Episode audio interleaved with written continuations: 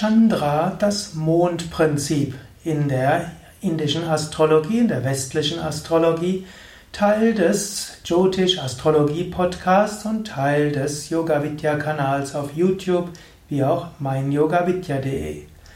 Chandra. Chandra ist das Mondprinzip. Sonne und Mond werden gerne als die zwei Gegensätze angesehen. Und ich habe hier eine längere Vortragsreihe über Surya, die Sonne, gegeben und dort konnte man jetzt alles auf Chandra anwenden.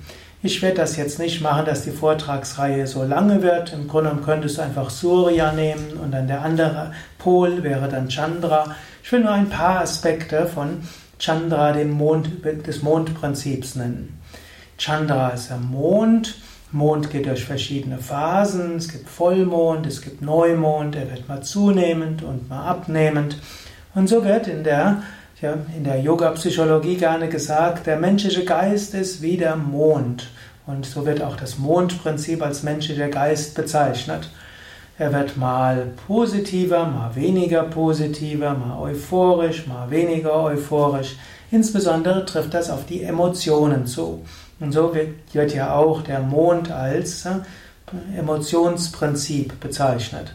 Also dieses Prinzip, mal mehr und mal weniger Emotionen zu haben, das ist der, das Mondprinzip. Also wenn in der indischen Astrologie oft gesagt wird, Chandra ist der menschliche Geist, dann muss man verstehen, wenn die Inder über Mind sprechen, dann ist relativ häufig das Gemüt, die Emotionen, die Psyche gemeint. Hm, dann ist mehr Buddhi, auch mehr die Vernunft und das logische Denken. In diesem Sinne also Chandra, die Emotionen, die durch verschiedene Phasen hindurchgehen. Man würde daher auch sagen, ein emotionalerer Mensch, der mehr nach Gefühl und Spüren geht, der ist mehr im Mondprinzip. Und Phasen, wo du sensibler bist, wo du feinfühliger bist, würde man sagen, das sind mehr mondgeprägte Phasen. Also dieses Fühlen und dieses Spüren und dieses Emotionale und in den Emotionen sein, All das gehört zu Chandra, zum Mondprinzip. Und das Mondprinzip hat auch seine Vorteile, seine gewisse Intuition, seine gewisse unterbewusste Intelligenz. Nicht alles kannst du durch den Intellekt verstehen, wie zum Beispiel das Merkurprinzip. Manches geht mehr über das Fühlen und das Spüren. Aber Fühlen und Spüren hat auch seine Grenzen. Manche Menschen schwelgen so sehr in ihren Gefühlen, dass sie das, was sie spüren, für das Wirkliche halten und das eigentlich Richtige halten und kaum echte Kommunikation können, weil sie das, was sie fühlen und spüren, für so wichtig halten und zum Teil spüren und fühlen sie Dinge, die gar nicht da sind. In diesem Sinne, fühlen, spüren, Emotionen sind wichtig. Ich sage auch gerne, Emotionen sind Informationen mit Energie. Und manchmal ist oder Information mit Energie und manchmal kommt über Fühlen und Spüren, über die Instinkte und die Intuition eine Menge an Informationen. Mondprinzip ist auch das Spiegeln und das Reflektieren. Hm, also nicht im Sinne von Nachdenken, sondern das Spiegeln. Hm, das heißt, es können Eingebungen kommen vom Göttlichen und du kannst diese spüren in deiner Intuition. So das höhere Mondprinzip ist auch die Intuition. Mondprinzip kann auch heißen, dass du das Licht des Göttlichen weiter ausstrahlst. Durchaus auch das mal mehr und mal weniger. noch ein letzter Aspekt des Mondprinzips ist auch das Zuhause fühlen, das äh, Haus und die Familie, was eben auch dem Krebsprinzip entspricht. Das ist auch eben das Mondprinzip. Irgendwo sich so zu dein Zuhause so gestalten, dass du dich wohlfühlst, dein Zuhause so gestalten, dass deine Liebsten sich wohlfühlen und irgendwo dafür sorgen, dass alle miteinander sich wohlfühlen und verbunden fühlen. Dieses Mondprinzip kann auch jemand übernehmen, zum Beispiel in einem Team, in einer Arbeitsgruppe und so weiter, wo jemand sich darum kümmert, dass die Menschen sich miteinander verbunden fühlen. Nicht immer hat man das Glück, dass es da so jemanden gibt, ne? aber wenn man so jemanden hat, der dieses Mondprinzip verkörpert, kommen alle besser zurecht miteinander und das Team bleibt länger zusammen und es ist ein gutes Gefühl. Und auf dieser Basis des Zusammengehörigkeitsgefühls, des Mondprinzips, kann dann mal hm, die ja, die Leichtigkeit des Merkurs, neue Ideen haben, kann die Venus liebevoll freudig umgehen, kann die Sonne strahlen und leuchten, kann Mangala, der Mars, etwas enthusiastisch machen, auch sich mal durchsetzen, auch sich mal verbrennen, kann man mit Jupiter zusammen viel teilen und mit anderen und kann großzügig sein und man kann Saturnmäßig sich an Prinzipien orientieren und Regeln beachten. Wenn dieses Mondverbundenheitsgefühl da ist, geht vieles leichter. In diesem Sinne kannst du jetzt selbst überlegen, was ist dein Chandra-Prinzip, dein Mondprinzip? Wertschätzt du andere, die dieses Mondprinzip besonders leben? Achtest du auf deine, dein Fühlen und Spüren, deine Gefühle?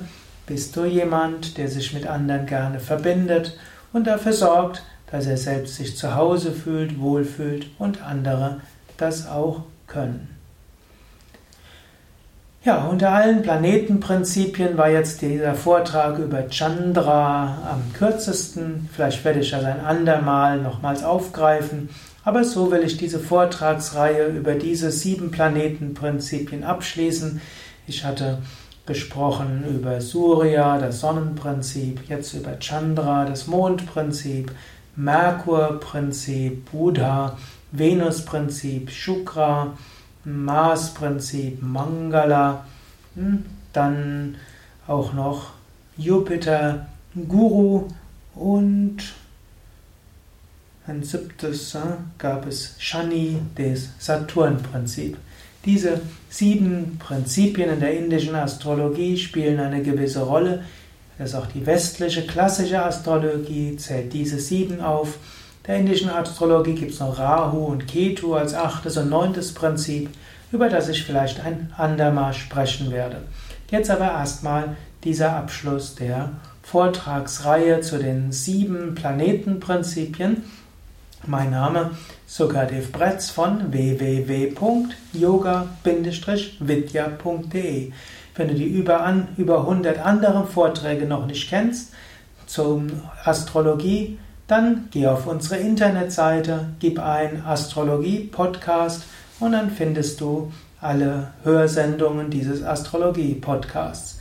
Es gibt im Internet auch viele weitere Podcasts von Yoga Vidya, viele Vorträge, auch viele Videos, auch Yoga-Übungsanleitungen, Yoga-Stunden, Meditationsanleitungen und mehr. Yoga Vidya betreibt auch viele Yoga-Zentren in verschiedensten Städten. Inzwischen sind es etwa 100. Wir haben vier große Yoga-Ashrams, also Seminarhäuser, wo Yoga in seinen verschiedenen Aspekten gelehrt und gelebt wird. Und es gibt auch die Möglichkeit, in einer Yoga Vidya Lebensgemeinschaft äh, spirituell zu leben.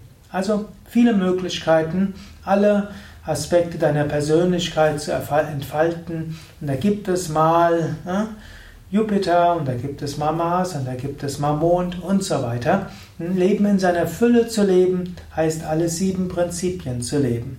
Das kannst du in deinem eigenen Leben tun. Das Schicksal wird dir die verschiedensten äh, Lebensphasen geben.